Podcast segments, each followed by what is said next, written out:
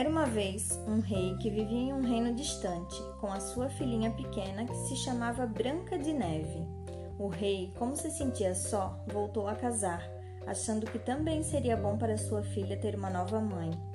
A nova rainha era uma mulher muito bela, mas também muito má, e não gostava de Branca de Neve, que quanto mais crescia, mais bela se tornava. A rainha malvada tinha um espelho mágico ao qual perguntava todos os dias: Espelho, espelho meu, haverá uma mulher mais bela do que eu? E o espelho respondia: Não, minha rainha, és tu a mulher mais bela. Mas em uma manhã a rainha voltou a perguntar o mesmo ao espelho e ele respondeu: Tu és bonita, minha rainha, mas a Branca de Neve agora é a mais bela. Enraivecida, a rainha ordenou a um dos seus servos que levasse Branca de Neve até a floresta e a matasse, trazendo-lhe de volta o seu coração como prova. Mas o servo teve pena da Branca de Neve e disse-lhe para fugir em direção à floresta e nunca mais voltar ao reino. Já na floresta, Branca de Neve conheceu alguns animais, os quais se tornaram seus amigos. Também encontrou uma pequenininha casa e bateu na sua porta. Como ninguém respondeu, e a porta não estava fechada à chave, ela entrou.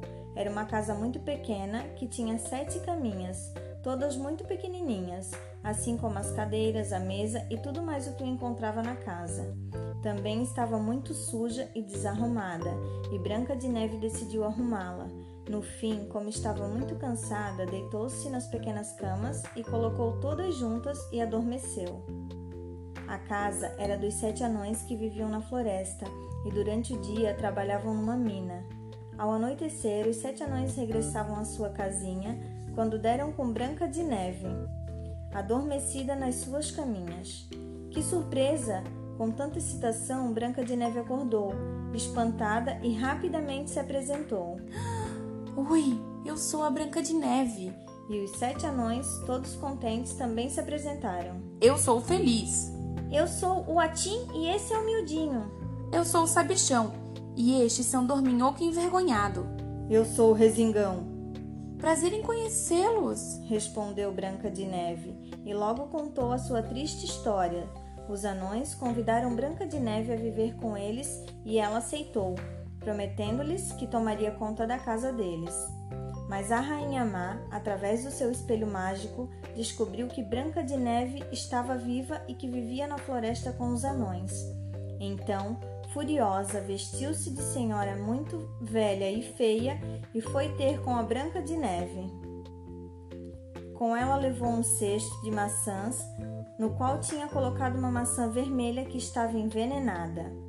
Quando viu Branca de Neve, cumprimentou-a gentilmente e ofereceu-lhe a maçã que tinha veneno.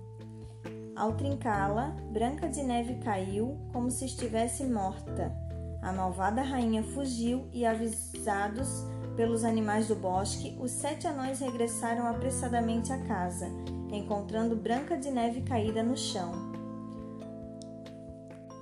Muito chorosos, os anões colocaram Branca de Neve numa caixa de vidro rodeada por flores.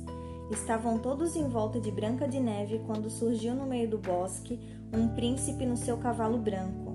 Ao ver Branca de Neve, o príncipe de imediato se apaixonou por ela e, num impulso, beijou-a. Branca de Neve acordou, afinal estava viva. Os anões saltaram viva, de alegria viva, e Branca de Neve ficou maravilhada com o príncipe. O príncipe levou Branca de Neve para seu castelo, onde casaram e viveram felizes para sempre.